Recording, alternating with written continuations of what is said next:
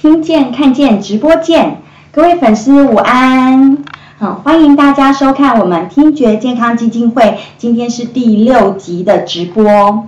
我是今天的直播主啊，台北智德中心的主任子欣。那我们今天的直播邀请了一个非常重量级的来宾，他是台湾师范大学人类发展与家庭学系的张建如张教授来参与我们的直播。我们欢迎张教授。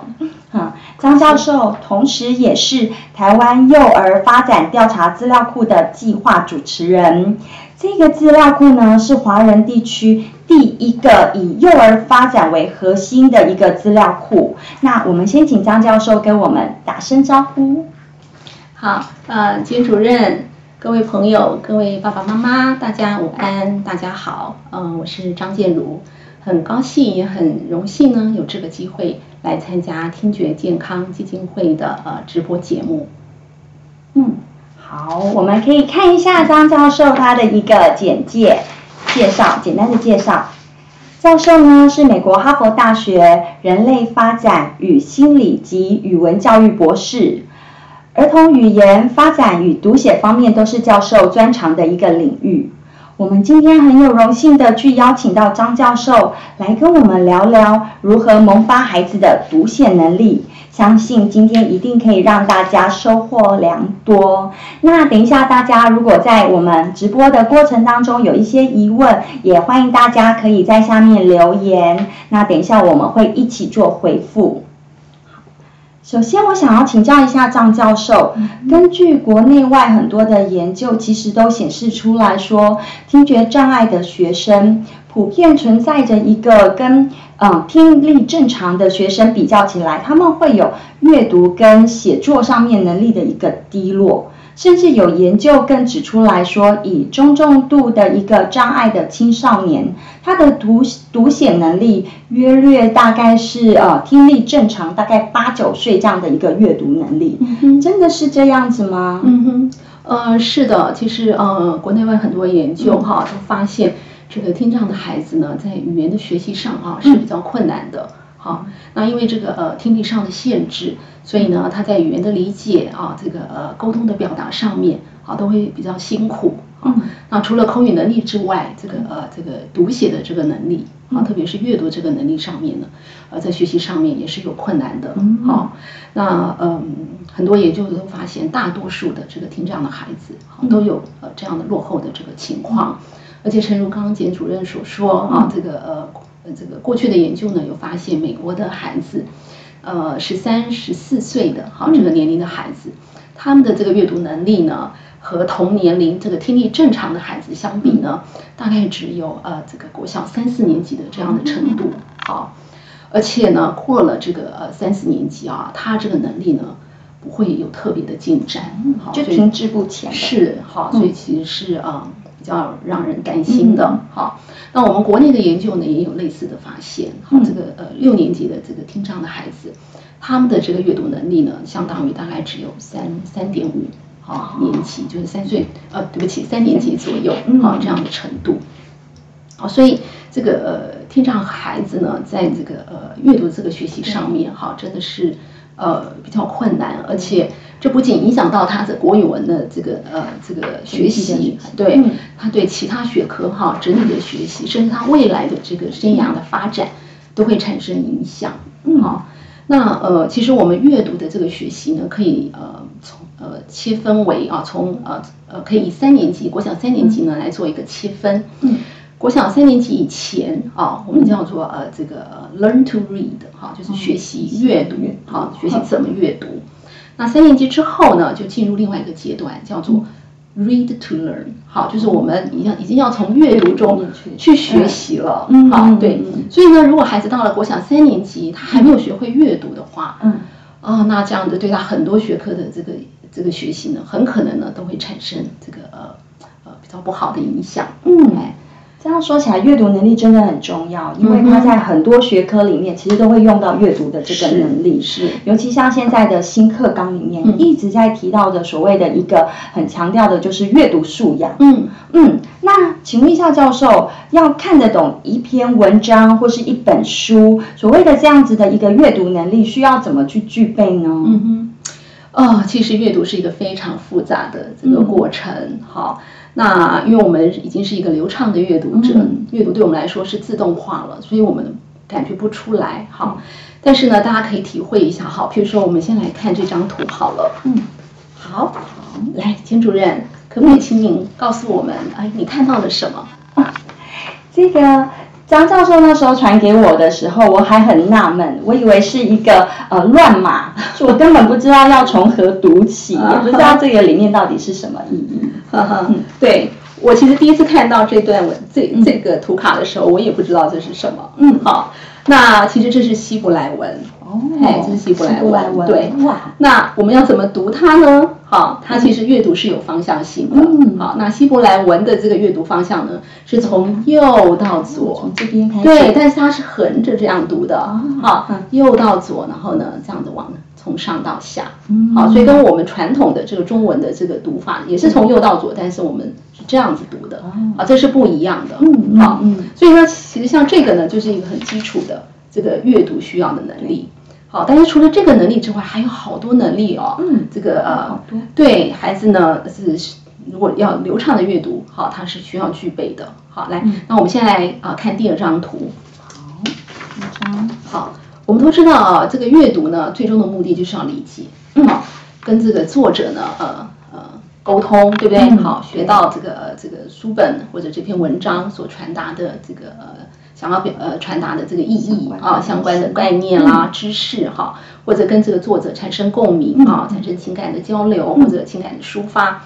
但是呢，要达到这个目的呢，其实需要具备好多能力。好，我们先来看哦，第一个能力呢叫做感官。好，这个感官这个能力呢，其实就是指我们看得到、听得到。好，我们必须要有听觉跟视觉的这个能力。好，那第二个能力呢，呃，是这个知觉的能力。这个知觉的能力呢，其实就是指辨识的能力。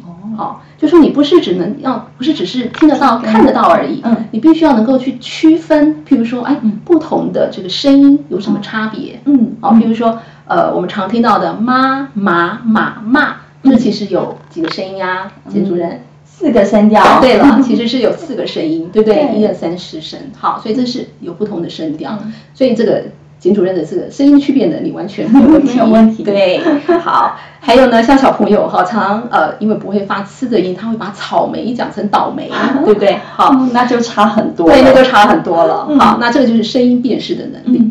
啊，另外还有所谓的这个文字的辨识能力，因为阅读其实就是文字，嗯，好，对，文字符号的这个这个解码哈，跟这个这个理解。好，那文字的这个辨识也很重要啊。好像我们中文有很多字长得很像哎，嗯，比如说我们的人，好，跟我们的入，哎，这两个字像不像？很像，很像啊，对不对？好，所以呢，如果孩子没有办法区分的话，他就没有办法知道这两个文字其实代表的，对，差异在哪里，代表的是什么不同的意义。好，对，所以第二个很重要的能力就是所谓的这个呃，这个知觉辨识的能力。嗯，那第三个能力呢，就是顺序。好，那刚刚已经有呃，这个请这个简主任哈 看那篇希伯来文，对不对？从那边呢就可以知道了，这个文字这个念读是有方向性的。嗯，那除了念呃这个呃文字的念读之外，其实一本书你要打开，从哪里读起也是有方向性的，对不对？好，其实我们呃有些孩子呢，呃对阅读很有兴趣，他就会哎拿起一本书哈想要读，可是事实上他有时候书是拿反的。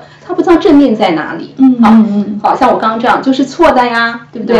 哎，对，其实我们书是要这像这本书是要这样子拿的，嗯，好，然后是要这样子翻的，嗯。对不对？好，所以书是有这个阅读的方向性，跟文字一样的，好，然后我们的句子有它的结构，嗯，好，有它的语法，好，有它的逻辑性，那这也是一个所谓的顺序，哎，好，那第四个能力呢，叫做经验，好。呃，经验也是相当重要的哈，这其实就是在谈的是背景知识。嗯，当我们在阅读一篇文章的时候，好，这个背景知识是可以去辅助我们去理解啊这篇文章的内容。好，比如说啊，现在我们来读一篇谈纳米的演这个文章好了。好，我们都知道。呃耐跟米这两个字，对对对，简老师呃简主的出来对，我们都读得出来。但是呢，我们读完之后可能还是不飒飒，好，我不知道奈米到底是什么米啊？对好，擦拉是是是嗯古莱米吗？还是什么米？好，我不知道，但其实这跟米是没有关联的。对，好，所以呢，我们成人也有这样的经验。嗯好，也许字我们都认得，但是呢，啊，读完还是不知道他在说什么。嗯，对。好，那孩子也是一样的，如果他对这个他阅读的这个文本，嗯好有一些概念，有一些背景知识的话，哈，他在阅读起来呢就会啊比较容易好嗯理解。所以呢，这个我们如何去扩展孩子的这个经验，哈，不管是直接的经验和间接的经验呢，都是相当重要的。嗯好，好，再来呢，下一个能力呢叫做思考。好，这个思考的能力呢，就是指好我们在阅读的这过程之中，其实有时候会需要呢你去推论，好，你去猜测，好，或者你去做一些评价，好。那呃，我们举一个例来说好了，譬如说这本书哈，刚刚我让大家看到这本书叫做《有一天》好，那这本书呢是谈一个妈妈，啊，她呢呃这个照顾她的这个孩子，她是一个女儿，哈，这个这个这个过程，好，在谈她的心声。另外这个妈妈呢也在想象，好，有一天孩子怎么样怎么样，好，他长大之后怎样怎样，好，对，好，她在想这些事情。那其中呢，呃，在这个故事的这个后面有一句话，哈，来，我们一起来看一下。好，他有一天哦，好，他就想到他他的女儿怎么样？他说有一天啊，很久以后的某一天呢，你的头发，这个你就是指他那个他的女儿，哈，会在太阳底下闪着银白色的光。好，那请问秦主任，您觉得他已经把孩子想象成？从文字上看起来，他已经想象他的孩子已经白发长长。对，没有错，没有错，哈，因为头发已经银白了，对不对？好，那在太阳底下，它好像闪闪发光，好，所以这个其实，在我们从这句子上面，他并没有说孩子已经老喽，变成一个老太婆喽，哦，白发苍苍喽，其实没有。但是从这个呃这个字面。上，我们就可以去对，我们就可以去推想到，哈，这个他已经想象孩子。哦，已经是一个老对老人的这个时候了，所以这妈妈想的好远好远哦。好，所以呢，在这个阅读过程中，我们常常也需要这样的推论、好预测的这样的能力。好，那下一个呢，就是所谓的学习的能力。好，学习也是非常重要的。你听过的东西，你看过的这个文字，你必须要把它记下来，学习下来。好，呃，否则如果呃这个看过读过就忘了，他就没有办法学起来。好，所以呢，呃，如果提供一个有意义的这个这个阅读的经验，好或者生活的经验，让孩子呢能够记下来是相当重要的。好，好，再来呢，呃，下一个呢，我们叫做连接的能力。好，在阅读过程中也很需要呃所谓的连接的能力。好，譬如说我们以识字来看好了。嗯。好，那啊，我们来看这本书好了。好，这本书呢，来，嗯，金主任，您看看哦。好，呃，我念给你听哈。这本书的书名叫做《妈妈》。买绿豆，嗯，好，那简主任，您知道什么是绿豆啊？嗯，我知道什么是绿豆。对，所以当我念出绿豆的时候，嗯，你是不是就知道？对，哎，我在讲什么，对不对？好，然后呢，我指着这个字绿豆，好，当你看到豆，好，当我念豆这个音的时候，你就会注意到它的这个样子，对不对？字的样子。对，所以呢，呃，我们这个文字的形这个样子，音豆。还有这个意义，嘿，就可以连接在一起，跟我的经验就会连对，就可以连接在一起。所以呢，孩子这个原本的这口语的词汇能力是很重要的。好，所以当妈妈呃或者爸爸在朗读这些故事给孩子听的时候，他就可以跟他原本的这个口语的词汇做一些连接。那如果爸妈又有让孩子去注意文字的这个好形状，那它形音义三者就可以连接在一起。好，那在这过程之中，他就可以学得很多很多的文字。哦，好，所以连接也是一个相当重要的能力。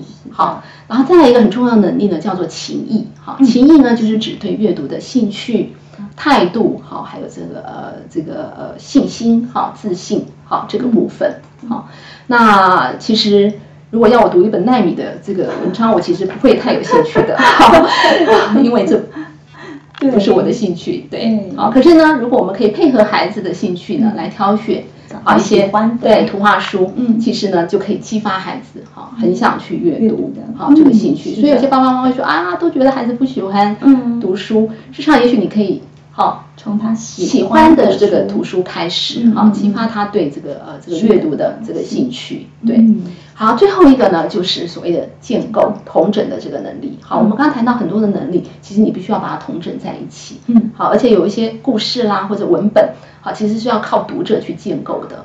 哦，对，所以呢，这个呃，因为它的意义其实是要靠读者去建构起来。嗯好，所以最后呢，就是讲的就是这个建构的能力。嗯，所以刚刚讲的这个九大能力呢，其实都是阅读阅读里面哎，里面非常非常需要的。所以我刚刚为什么说阅读是一个复杂的能力？好，这样简主任了解了吗？我了解，它会具备好多这样子的对相关呀能力。，对，所以要学习阅读，并不是大家想象中这么简单的嗯。好，好，那嗯刚对孩子这么小，那我们要怎么样去让他们有阅读的能力。有阅读的能力呢？嗯好，事实上，呃呃，孩子在婴幼儿阶段，我们就可以去萌发他对读写的兴趣和能力了。嗯。好，这个不用等到孩子国小的时候哦，嗯。哎，从孩子学前呢就可以哎培养他这个所谓读写萌发的这个能力了。嗯，哦，教授，你刚刚提到的读写萌发这个词，其实在近几年在幼儿教育上是一个新思潮，很多的研究跟很多的探讨都是关于这个读写萌发的部分。嗯哼那今天就请江教授来跟我们聊聊什么叫读写萌发。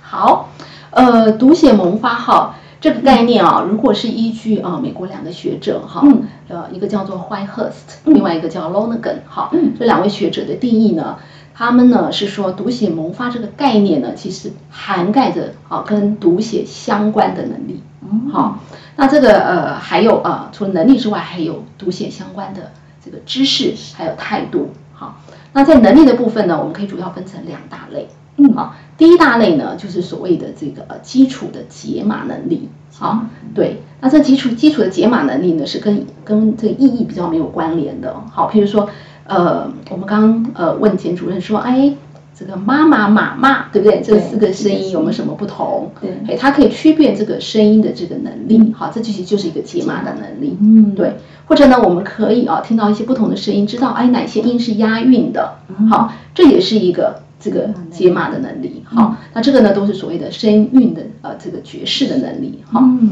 那这其实是一个很重要的能力，特别对呃像英文的阅读上面来讲，好，这个在国外文献已经找到非常多的证据，好，证明这是一个很重要的能力。对，嗯那另外一个很重要的能力呢，是跟口语相关的。嗯哎，口语相关的能力，好像是我们的词汇能力，哎，我们的句法的能力，好，还有我们的这个呃这个呃文字概念的能力。嗯好，那什么是文字概念呢？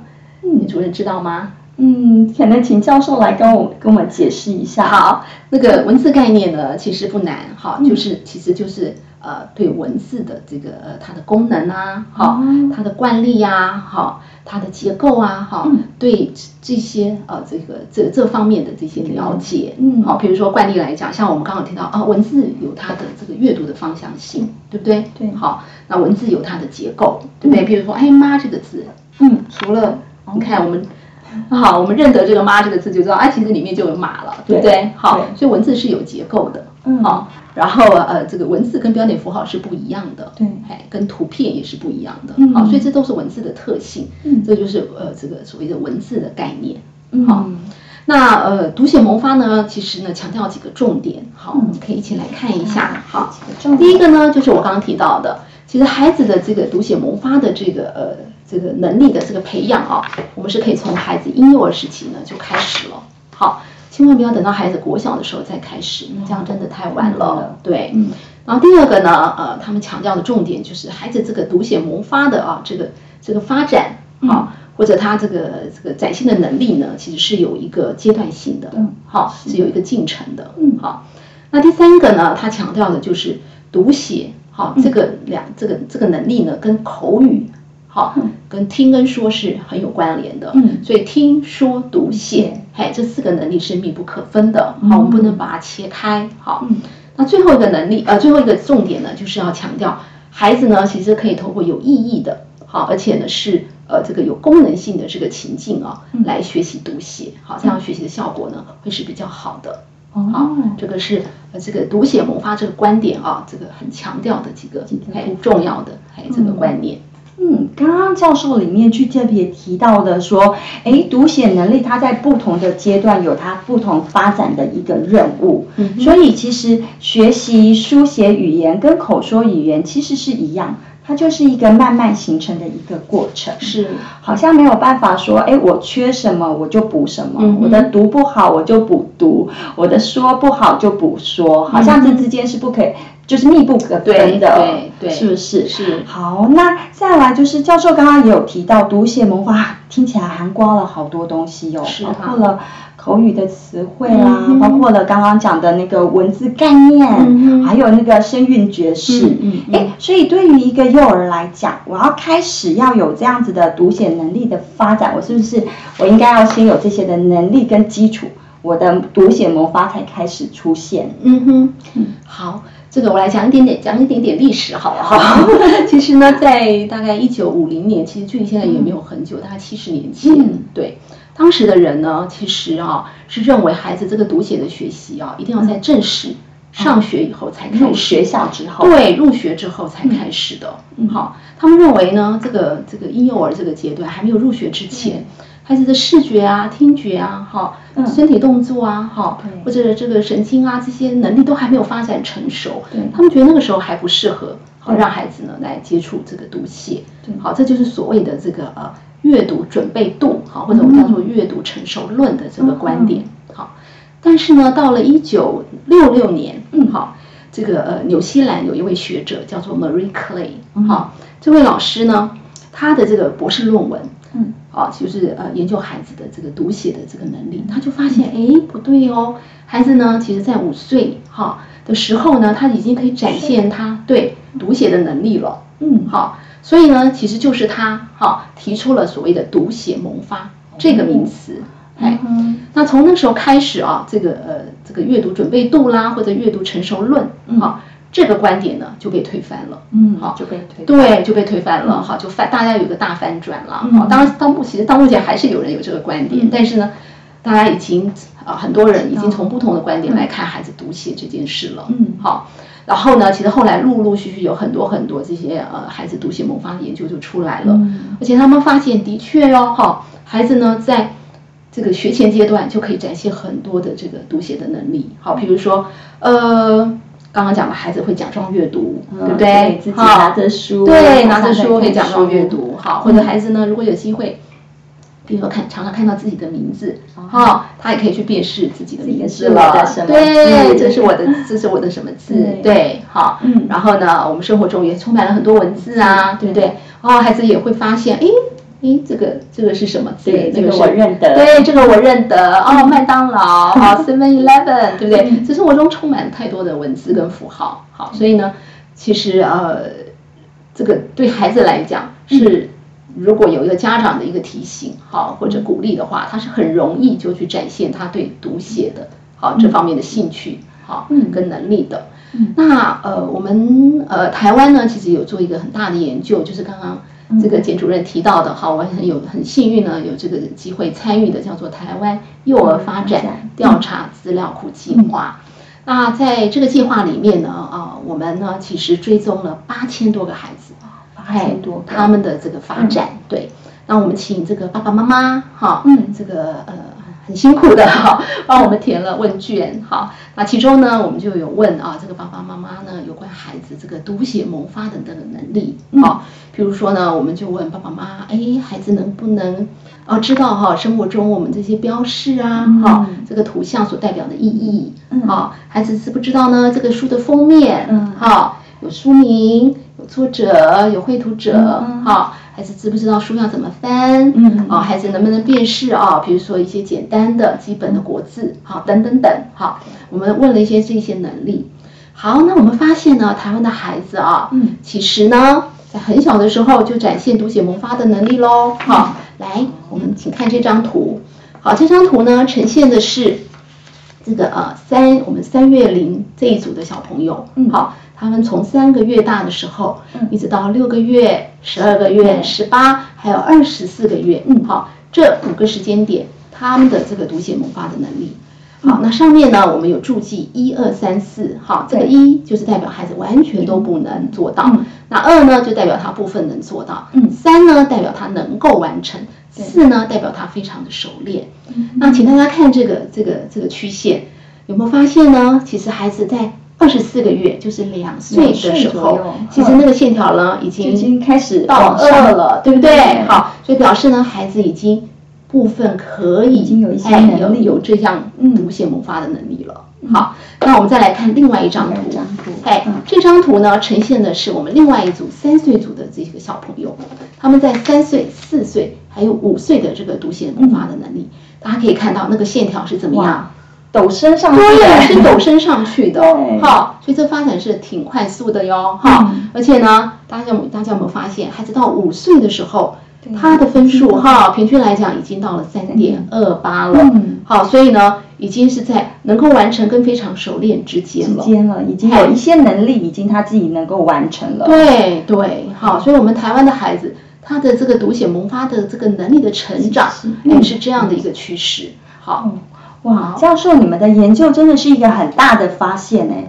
原来读写萌发很早，可能在刚刚看到的图那个研究的结果，就是大概两岁、三岁的时候就已经有一些些表现了。是是。那线上的爸爸妈妈们，你们有没有发现你们自己的小孩其实也有这些刚刚教授所说的那些读写萌发的能力在已经在发展了？那我还有一个疑问就是，那对于比较小的小孩，我们刚刚也有提到，其实嗯。读写萌发很早就开始了，嗯，可是对于这样子零到二岁这样子的小小的婴儿，他们的能力要怎么去发展呢？嗯哼，因为他们的视觉啊、小肌肉这些其实都还不成熟。是啊，我想很多爸爸妈妈可能也有这个问题，对不对？孩子这么小哈，那怎么可能？对，怎么去去萌发他的读写能力呢？好，其实我们刚刚有提到，其实读写萌发哈，这个概念其实跟口语。啊，能力是相关的，所以一些相关的能力都涵盖在内的。好，所以呢，孩子在这么小的时候，其实可以多跟孩子说说话啊，聊聊天。好，虽然孩子在一岁之后，哈，大部分的孩子在一岁之后才能够说出第一个好有意义的词汇。嗯，但是在孩子一岁前，你就可以跟孩子多多聊天了。嗯，好，跟他呃喂奶的时候，好，那个呃换尿布的时候，都可以跟他说话。对，好，所以多跟孩子说话。然后另外呢。呃，儿歌啊，韵文啊，好，呃，这个都有助于孩子呢去这个分辨不同的声音，对不对？所以呢，也可以多放给孩子听，好，然后带孩子带孩子呢唱儿歌，好，念童谣，好，或者玩手指谣，嗯，这都是非常非常有趣的这些活动。然后另外呢，好，也不要觉得孩子这么小哈就不能够带孩子看书，其实不是的，嗯，好，现在台湾其实就是在推这个阅读起步走。对，所以呢，你可以带着孩子啊去图书馆，好去办帮孩子办一个这个呃阅读这个这个阅读这个借书证。借书证，对，好，现在图书馆呢也有为这些小宝宝零到三岁，哦有特别规划一个这个的专区，对专区，对，所以呢可以呃鼓励这个可以带孩子哈，鼓励爸爸妈妈带着孩子定期的到图书馆去借书啊看书，好，然后在家里呢跟孩子亲子共读，嗯，好。那我们刚刚也提到，生活中有很多文字啊，好，也可以呢多提醒孩子去注意这些文字。嗯，对，所以这些呢，其实从孩子零岁就可以开始了，真的，对。嗯，从出生的时候就可以开始对，从出生后就可以开始所以原来对于这样的小宝宝，我们跟他唱歌、跟他说话、跟他玩这些手指谣，然后或是带着他去认识生活周遭里面的一些玩具啦、图画啦这些文字的一个经验，其实他们的读写萌发就慢慢就已经开始发展了。那就像教授刚刚讲的，你前面有提到说，其实。这个阅读能力啊，读写萌发的这个能力，会影响到他往后，包括他的语言，包括他的学业成就，也包括他的阅读的这个能力。那家长，我相信一定会很紧张，说，哎，那还有哪些因素会去影响呢？嗯，呃，其实刚刚有提到那个阅读需要的九大的这个能力，对不对？哈，其实这些都是相关的能力嘛。嗯，好，是的，对，然后呃。呃，基于我们以学教育的观点来讲，其实呢，会认为提供一个呃支持孩子这个读写，好，这口语发展的这个环境是很重要的。嗯哎，所以呢，会很建议这个家长呢，就是呃，提供孩子一个比较丰富的嗯呃口语互动啊，好读写的啊、呃这样的环境。那国内外也很多研究呢，都有找到这样的证据，嗯好，就是一个读写丰富的学校啦，或者家庭环境呢，嗯对孩子这个呃这个读写的能力呢，都非常的有帮助。嗯好，嗯，所以环境其实是比较重要是的。你有没有提供这么丰富的一个环境，包括孩子可以接触接触到语言、接触到文字上的一个经验，嗯以及沟通互动的这个部分也是很重要的。是，那滋养他们这些早期阅读啦跟书写发展非常重要的养分，有一个非常关键的人物，嗯，那这个角色就是父母。对对，爸爸妈妈，嗯。对，那教授，你可不可以提供给我们有哪一些活动啊，或是哪一些方式是可以提供我们线上家长嗯。回家可以带着他们小孩一起做，嗯然后可以去提升以及强化他们小孩的萌发能力呢？嗯呃，对，其实嗯。爸爸妈妈可以做的活动很多哈。那我想第一个要推荐的就是亲子共读，嗯。对，好，我想很多爸爸妈妈可能也知道啊，因为政府还有很多对啊，这个基金会都在推亲子共读。好，那因为真的太多的研究都告诉我们，这个亲子共读哈，对孩子不管是认知、嗯。语言啊、嗯。社会、情绪哈这方面的发展都很有帮助。嗯。而且呢，也是一个巩固这个亲子关系嗯。好一个非常这个重要的方式，对一个方式一个基础，好，嗯。所以亲子共读，希望呢那个情境啊是很愉快的对，好。好，那呃，所以呢，很建议家长哈多多跟孩子共读，好，这个共读的时间，这个起点呢也是永远不嫌早的，嗯。好，甚至现在还流行胎教呢，哈，对。就，是还没有生出来就对开始就开始读给孩子听了。肚子里好面就开始读对，对，好，那总而言之呢，就是呃永远不嫌早的，嗯。好，然后呢也建议家长呢可以去挑选这个孩子比较有兴趣的这样的呃这个图画书，好，那当然是搭配孩子的年龄，嗯，来跟孩子共读，好，嗯。然后最好呢也是能够呃让共读变成一个习惯，哎哦，就像我们睡前要刷牙一样，好，每天例行对，的一个每天例活动行的一个活动，好，嗯。经常跟孩子共读，嗯。好，因为这个呃这个效果会是比较好的，嗯。好，就像我还蛮喜欢这本书的，叫做《和爸爸一起读书》，嗯嘿，对，那这本书呢，其实就在谈啊这个作者他小时候跟爸爸好这个这个共读的这个经验，这个爸爸呢。啊，每天呢都会这个跟这个读书给孩子听，好，嗯所以呢，他最后写呢，他说啊，我回想哈、生活中最棒最棒的这个时光呢，就是我和爸爸一起读书的时光。嗯，好，所以这个是这个作者他嗯最美好的一个回忆。好，而且呢，他的爸爸呃有告诉他说，我们在说晚安之前呢，一定要读一本书。嗨，对，所以我们也很希望这个爸爸妈妈嗯。哈，在这个线上的爸爸妈妈，你们呢在跟孩子说 good night 说晚安之前呢，也可以哈一起分哎享一一起本书。分享一本书，嗯。让这个经验呢变成你们亲子哈一个非常美好的哈一个时光嗯。哈。那呃，另外爸妈可能会想说，那我要怎么跟孩子共读呢？嗯哈，呃，的确哈，这个其实像呃，就我这个年龄来讲，我的小时我的小时候其实也没有什么共读经验。对，我们的爸爸妈妈在那个年代其实是呃嗯忙着工作对，都忙着工作，孩子又多，其实嗯其实并不知道怎么跟孩子共读，所以当爸爸妈妈拿起这样的一本图画书啊，怎么读啊？里面都是没几个字啊，怎么读啊？对啊，怎么跟孩子共读呢？啊，对，那其实呢，这个有几个呃这个经验跟大家分享一下。嗯好，第一个呢，就是哈，因为呢，呃，我想呃，这个线上可能有一些爸爸妈妈哈，您家呢就是有听损的孩子。那如果是啊有听损的孩子呢，他其实非常呃比较需要啊这个视觉的这样的一个线索。嗯所以呢，嗯，在爸爸妈在共读的时候呢，可以多有一些，比如说呃脸部的表情啊，嗯肢体的动作啊，好，这个声音的抑扬顿挫啊，嗯好，这个呢来帮助孩子去理解嗯啊这个呃这个文字的内容，好，或者去区分好这个不同的这个声音，好嗯，对语气，哈，在帮助孩子呢去这个呃这个理解文本，好，理解这个图画书。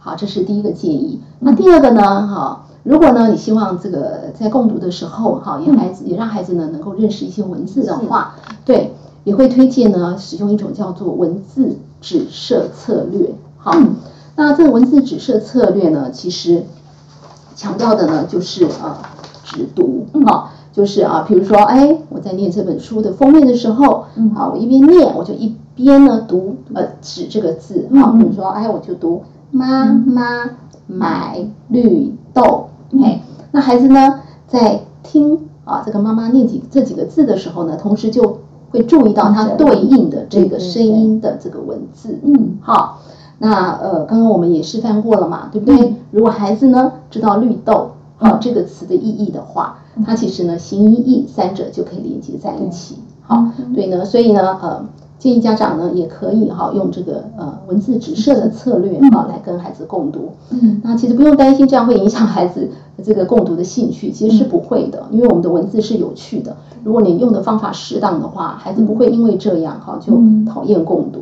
嗯好嗯，其实就是要看家长怎么带他，哎，对让共读变得有趣。对，而且呢，在这共读过程中就去培养孩子识字的能力，嗯。因为阅读的基础就是要认识文字。对，嗯。你不认识字，你是不可能阅读的。的，对嗯，好，好，那除了书本的文字之外，我们生活中也很多文字啊，嗯？刚刚我们有提到，好嗯，所以呢，也可以这个呃多提醒孩子去注意生活中的文字，是哎，然后发现这个呃文字的这个呃这个有趣的地方嗯。哦，因为我们的中文文字真的很有趣，我不知道爸爸妈妈有没有注意到，虽然文字很抽象，嗯。但是呢，我们的中国文字因为有一些特色，哦会有一些规则。对，有一些规则，有一些结构性，就让这我们的中国文字特别有趣。嗯。好，譬如说我们有所谓的自包字，自包字。对，自包字。好，嗯。譬如说哦，刚刚我们看的这个“妈”这个字好了，嗯。对，其实这个“妈”这个字呢嗯，有两个我们所谓的部件。嗯。好，一个是女字边，一个是马，对不对？嗯好对，所以呢，如果孩子有机会看到“马”这个字，嗯。他就会说：“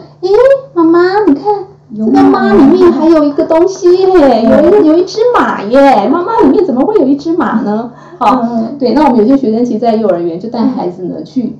去去去找这个文字的奥秘，其实孩子呢就会有这些很惊奇、很惊奇的这些宝一样。对，好像寻宝，好像这个解谜，嗯。哦，所以呢，这个过程其实会带给孩子成就感跟乐趣。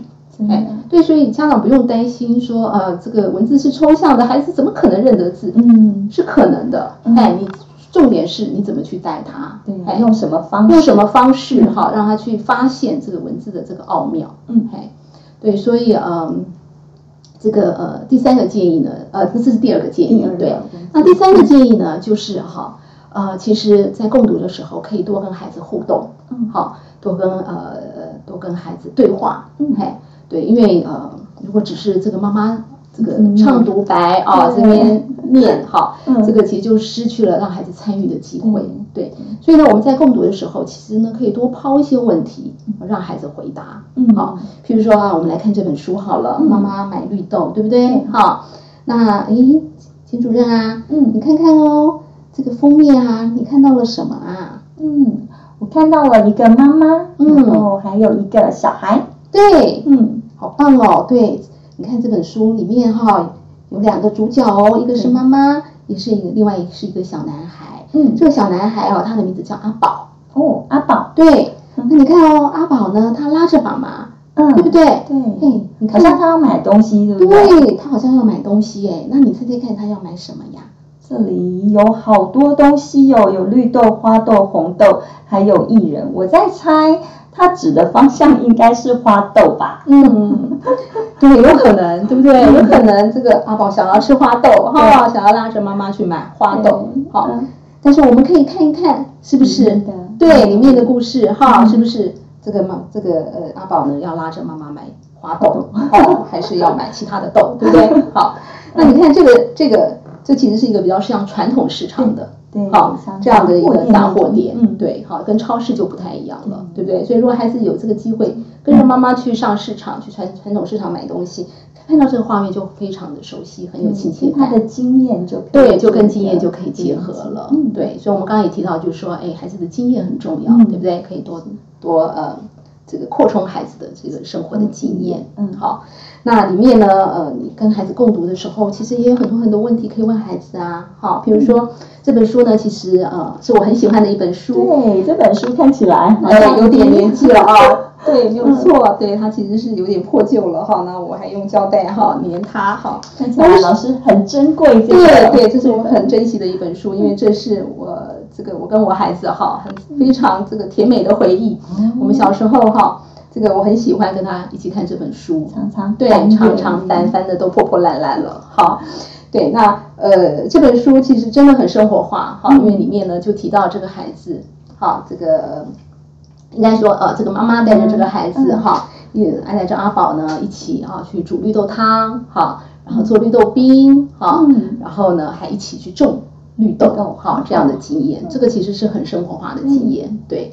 好，那里面呢，其实呢，呃，为什么会有种绿豆呢？好，事实上呢，是有一个很有趣的一个状况，就是呢，他们煮完绿豆之后，我、发现，哎，阿宝居然发现怎么样，有一颗绿豆，哎，对嘿掉在旁边。漏网之鱼，他们居然把它漏了，好，没有被他们吃掉。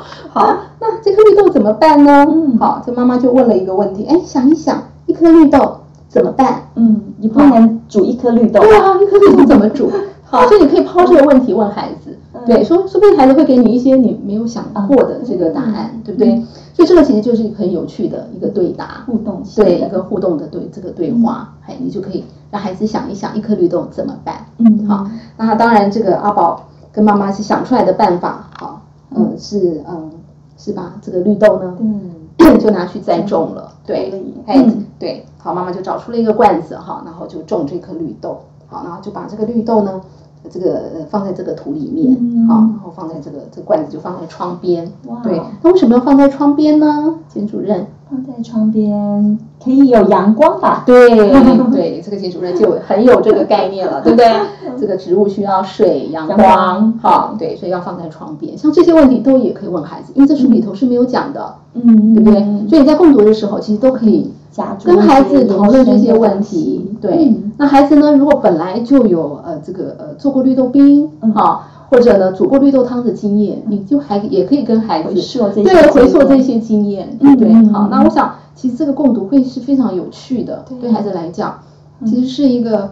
呃，建立亲子关系，而且可以可以去聊天啊，讨论很多事情啊有一些共通性，对，有一些共通性，所以是一个这个真的很推荐的一个这个亲子的活动。嗯。好，好，那除了共读之外，嗯。其实还有很多活动，譬如像我们刚刚提到的，呃，提到的呃嗯。呃听儿儿歌啊好，那个唱童谣啊嗯，好，呃，玩手指谣啊嗯，好，或者律动啊对，好，这也都是一些很棒的活动，好，嗯。上图书馆啦，好嗯，然后还有一些呃，其实呃，也可以跟玩孩子玩一些小游戏，譬如说老师说的游戏。哦，我们小时候很常玩。对呀、好，譬如说简主任，我们来玩玩看哦，嗯。你要注意听哦，嗯好，要注意听，对，老师说摸摸头，摸摸头，放下，放下，不对，嗯，因为我刚刚没有说放，我刚刚没有说老师说，所以你要听到老师说，你手才能够放下。对，那这其实就可以怎么样，嗯去培养孩子的注意力，听的专注对，力，听的专注力，对不对？对对。好，然后呢，你可以让孩子做很多很多有趣的动作，对不对？你也可以让孩子来发号施令啊，嗯。对不对？对。好，孩子来当老师，对。对不对？让妈妈或其他小朋友来做这些动作，嗯对，所以这其实是一个很有趣的活动，嗯好嗯。然后还有像文字接龙啊，嗯。啊，故事接龙啊，这个其实在生活中你常常都可以进行的，嗯。对不对？你开车载着孩子，啊，去上学的途中，你就可以跟孩子都可以玩这个利用。这些琐碎的时间，，对，好，比如说啊啊，好，这里有一朵玫瑰花，好，我们来玩好了。嗯，花，玫瑰花，花花瓶。对，花瓶，然后呢，瓶，瓶瓶罐，瓶罐，好 好，罐罐子，好，子就很难接了哈，好，对。子子欣，接老师都接到我了，对，好，所以其实这些。这些游戏是真的很有趣，这都是一些好玩的口语文字的游戏。就。无形当中你就在做一些文字上面的一些活动，是是，嗯。好，那呃，那像书写的部分，嗯。其实呃，有些家长可能担心啊，孩子小时候还没有发发展好，怎么可以让孩子拿笔呢？对啊。其实不用担心，你只要给孩子哈适合他小肌肉发展的笔，比如说那种粗粗胖胖的笔呀、嗯对好，对，嗯好，然后呃比较大的纸啊，不要让他在那种小格子里面好嗯去书写嗯，好给他大张的这些纸，让他去涂鸦对嗯，好，然后生活中其实呃有时候妈妈譬如说要写，比如说购物单啊，对不对？嗯嗯好，采购单，哎，你可以让孩子帮着你啊，嗯对不对？好，让孩子用涂鸦的方式，好帮你去记录啊，好嗯，或者你要教小朋友。来家里玩，嗯好，你也可以让孩子去发这个邀请卡，嗯对不对嗯？好，然后让孩子去呃去找，哎，怎么样去告诉人家我家怎么走啊？嗯好，怎么附上地图啊？这些都可以让孩子在生活中，哈，去做对，就可以去做这些活动。那当然要家长，哦，这个这个帮忙，哎，嗯你可以带着孩子来做这些嗯读写相关的活动。嗯这个其实啊，对孩子这个读写这个能力的培养，好，还有对这个读写的兴趣，嗯或者对对这个读写的功能呢，好，都都是有有帮助的。嗯，哇，刚刚教授这样提了，嗯好多活动，而且这些活动都非常的有趣。好像刚刚教授有提到文字接龙，我们家也常常在玩。是哦对，然后也哦包括了刚刚教授你讲的那个呃写。就是让小朋友在生活当中有机会，让他们可以有一些嗯书写的能力。像我们去外面吃饭的时候，嗯常常都要写菜单，然后小孩子就会抢着要写桌号。嗯，对啊，对他们来讲也啊。可以，对对对，对他们的能力可以去做到的。对，那由于，那我想要再请问一下教授，由于现在科技越来越进步，三 C 产品哦一直不断的对推陈出新，那很他们的功能啊跟设计越来越多元化，而且我想他们还可以让小朋友去玩一些互动的游戏，也可以播放歌曲啦、嗯听故事啦，然后还有很多影片。嗯，好像我在工作上，其实也常常会有家长会去提到说，哎，老师，我唱歌很难听，所以我都播手机的音乐给他听，或是老师，我平常很忙，我都让我的小孩看手机，这样他是不是可以也有语言的学习这样子？对，对于这样子用手机来代替家长功能的这一块，嗯教授你觉得呢？啊，三 C 的这个魅力真的不可挡啊！好，我必须这么说哈。对的确它有很呃很吸引人。对好。对，那呃，不过孩子还这么小哈，嗯那呃，刚刚我们提到的我们那个计划——台湾幼儿发展嗯调查资料库计划呢，其实也有针对这个议题哈做过一些分析。嗯好，那我们也是问了家长说，嗯，你有没有让孩子使用一些三 C 的产品啊？比如说看电视啊、玩手机啊、嗯玩玩平板啊，对。嗯那我们就发现呢，三岁的孩子哦，你们猜猜看，我们台湾的孩子平均使用这些三 C 产品的时间有多长啊？嗯主任知道吗？不知道，不知道，平均来讲是二点三小时，嗯对，一天。一天吗？嗯，一天平均是二点三小时。天哪，一对天花二点三小时没在错，玩手机啊，玩手机、看电视，对对，接触这些所谓荧幕哈嗯这样的这些产品。嗯对，然后另外一个很重要的发现就是，我们发现哦，如果这些三 C 产品使用的时间过长的话，嗯其实对孩子的整体发展哈，其实是不太好的。哦，对，是会有影响的，是有负面的影响的。对，所以呢，嗯，其实在这边会建议爸爸妈妈呢，不要让三 C 的产品取代了。好嗯，这个家长的原有的功能，因为真人的这个互动哈，跟这个机器的互动哈，那个是不一样的。对哎，对的，国外其实也有类似的这样的发现，让孩子跟平板的互动的效果，嗯好是不如真人爸爸妈妈好跟孩子的这个互动。嗯。好，所以呢，建议这个家长呢，如果要使用三 C 产品的话，哈、呃，最好是能够限制一下时间，嗯。好，然后呢，呃，要帮孩子挑选一下，挑选一下哎内容内容对，嗯。要选择比较高品质的节目，嗯。好，呃，还有呢，就是能够呢，最好陪伴着孩子，嗯好，陪着他一起看。对，一起看，一起用，哈，嗯。或者甚至呃，或者可以跟孩子聊这些产品，嗯。好，里面的呃，比如说呃，里面的这个游戏呀、色游戏。对啊，嗯。或者里面的影片的内容啊，好，这样子让你家长要参与其中，所以真的不建议让他取代了爸爸妈妈。对，就让对自己小孩在那边画对呀、好，那其实美国呢，小儿科医学会呢也针对这个有一个建议，他说，呃，两岁到五岁的孩子呢，他们建议啊使用这个荧幕的时间呢不要超过一小时。一对天不能超过一小时。对，建议不要超过一小时。是，所以爸爸妈妈要记得。对，所以就提供爸爸妈妈参考一下。嗯，所以真的要摆脱这个所谓的三 C 成瘾症。哦现在真的是大家就是嗯人手一机，就是连小孩子都会很习惯说，哎，我到一个空间里面，当我很无聊的时候，就一定要跟爸爸妈妈要求要手机，嗯这个真的是很可怕的。是啊，好、所以无论是在读写能力上的一个萌发，或是语言沟通的这个能力，其实小孩子的发展啊、认知发展这些都，其实都是全面性的，嗯都是一个整体性的。所以最重要的还是在家长的一些啊、呃正面的关怀，很有耐心的、用心的去陪伴他，以及之间的一个有意义的沟通互动，这些都是不可以缺少的。是。那最后呢，教授，你还有没有什么要提醒我们的？呃，不敢说提醒了 哈。那我们其实都知道嘛，啊，那个呃童年只有一次，对啊，真的那很多研究也告诉我们，童年经验真的很重要，嗯影响孩子一生。嗯哦那呃，每个孩子都是独一无二的，嗯好、所以呢，很建议家长呢能够多多了解这个孩子的这个不同年龄的这个发展。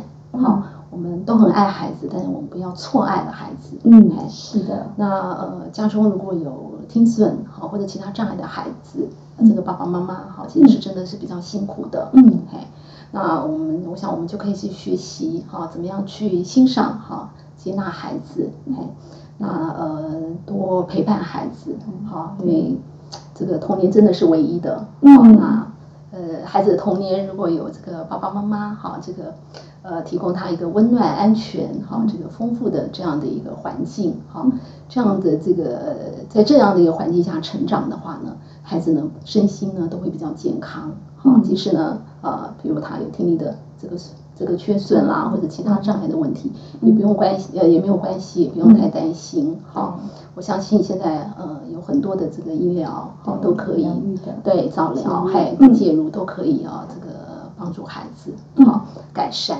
所以就是嗯，请爸爸妈妈呢，这个不要错过了哈，这个陪伴孩子这个唯一的童年。嗯，真的，童年如果错过了，就真的再也回不来了。对，再也回不来了。像我孩子都长大了，我 好怀念他小的时候 那么可爱的哈那个样子。嗯嗯，借由今天那个张教授的一个论述，可以其实发现婴幼儿他们的一些早期的这些经验，是主导他大脑未来发展一个非常重要的一个关键。嗯这一点其实跟我们现在正在从事的这个早期疗愈的工作上面的一些论点，其实是不谋而合的。嗯嗯嗯，但是希望在生命的这个早期的这个期间，透过很丰富的感官经验，然后为这些未来的主人翁他们的这些各种能力，我们做好超前部署。对，嗯，也为他们未来在社会适应上能够做好更多适应上的一个准备。嗯哼，就像是我们现在听觉健康基金会目前正在推行的感觉运动课程，好，婴幼儿感觉运动课程，哼。这个课这个课程呢，就是透过无感的亲子活动，还有念谣、还有儿歌等等的方式，来开启宝宝全脑总动员的这个钥匙。而这些的感觉经验呢，都是用来建构孩子对于世界的理解和学习的一个网络。同时，读写萌发的能力也会随着这样子的一个发展，逐步的建构完成哦。嗯好，据我所知，教授你最近也正在忙一个研究，哦对不对？对啊 要不要跟我们聊一聊？好像也是跟幼儿学前幼儿语言发展这些有关的。嗯，是。呃，我们有一张海报，对，好，不晓得家长有没有看到？好，我们这个研究呢，主要呢是想要了解哈、有动这个人工电子耳的这些孩子啊，还有这个一般发展的孩子，他们在这个语言发展上面的啊这个呃这个差异。好，嗯那嗯。我们希望呢，透过这样的一个研究呢，能够提供家长啊、老师哈、语言治疗师哈，或者一些相关的这些早疗的这些人员、专业人员。哈，嗯。呃也呃可以提供他们一些建议哈，知道这些呃这些孩子他发展的这个呃这个变化。嗯。好，那嗯，我们这个研究跟一般呃这个语呃就是听损孩子研究可能不一样的是，我们主要是收集孩子的语言样本。嗯，对，所以呢，我们会呃这个呃邀请爸爸妈妈哈、来呃跟孩子互动，好、哈，呃，请孩子说故事，我们会收集孩子的这些口语的语料，对，好，然后我们呢会加以分析，哈，那嗯，你呃，我们是预计呢追踪孩子三次，嗯，好，就是嗯每半年。好，每个半每半年一次，对，每半年一次收集一次资料，对。那每次收完资料之后呢，我们都会送给孩子一本图画书，对。然后呢，我们也会啊，这个提供啊，这个互动的影片，好。我们发展的评估的报告，嗯，还有呢，我们会把呃这个录音哈，录影的这个资料呢打成文字稿哦，这是很花时间的哈。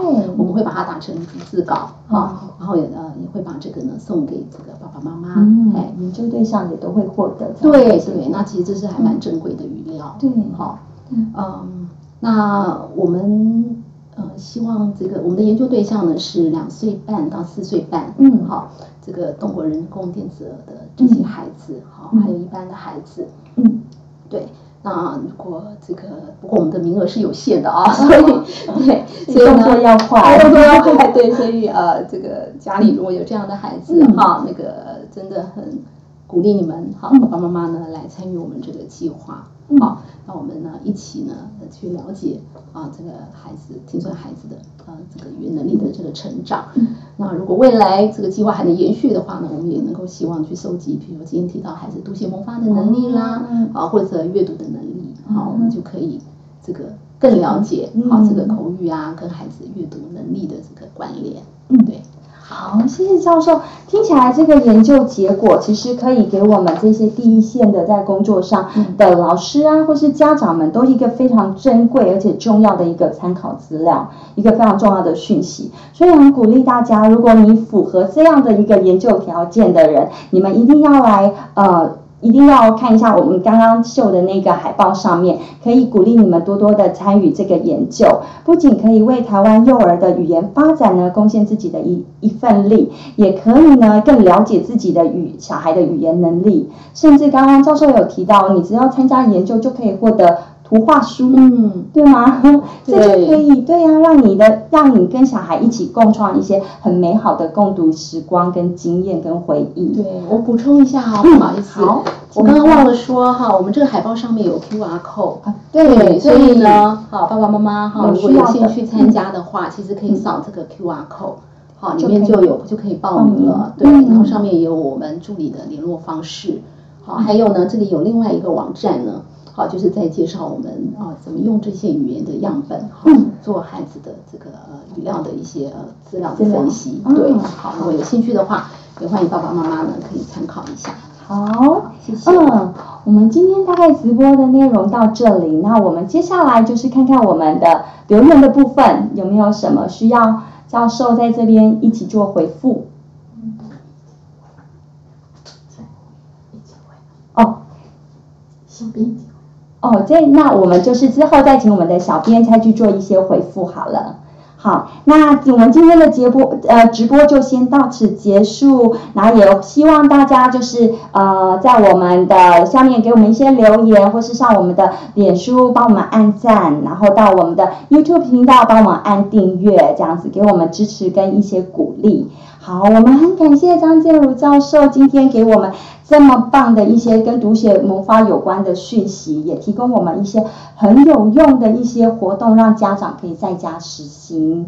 那谢谢教授有没有几句话要说？好，谢谢简主任哈，也谢谢这个呃这个基金会哈给我这个机会。那希望呢今天呃小小的分享能对呃各位爸爸妈妈还有朋友呢有一些小小。呃，能够陪伴孩子一起成长是很幸福的。好，让我们一起努力。好，谢谢。好，好，谢谢教授。那我们听见、看见、直播见，我们下次见，拜拜。